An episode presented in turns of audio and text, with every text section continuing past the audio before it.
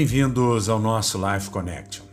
Neste ano estamos estudando de uma maneira muito ímpar o Evangelho do pós-cruz. E Gálatas capítulo 3, versículo 28 e 29, nós temos uma afirmação muito interessante de Paulo, porque ela nos coloca de fato quem somos diante de Deus.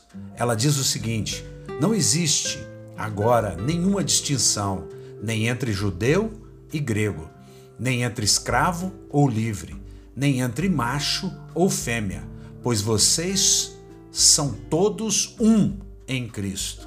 E se vocês pertencem a Cristo, estão nele, que é a semente de Abraão, então vocês são de, a descendência de Abraão e herdeiros espirituais de acordo com a promessa.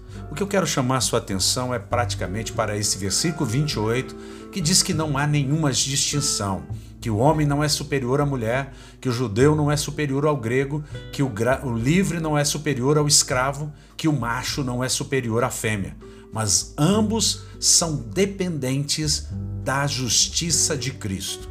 Em Cristo nós somos considerados todos iguais, somos chamados à verdadeira aliança, somos chamados a viver em coinonia, em comunhão, como descendência espiritual de Abraão. A promessa se cumpre quando nós entendemos que Abraão é o pai de uma numerosa nação e que nós somos descendência espiritual deste homem, que é o pai de várias nações e nós somos, de fato, filhos de Abraão. Mas mais do que isso, nós somos gente da nova aliança e agora somos de Cristo, também somos descendentes da promessa que é pela fé em Jesus Cristo. Que você pense nisso. Um beijo grande no coração. Até o nosso próximo encontro.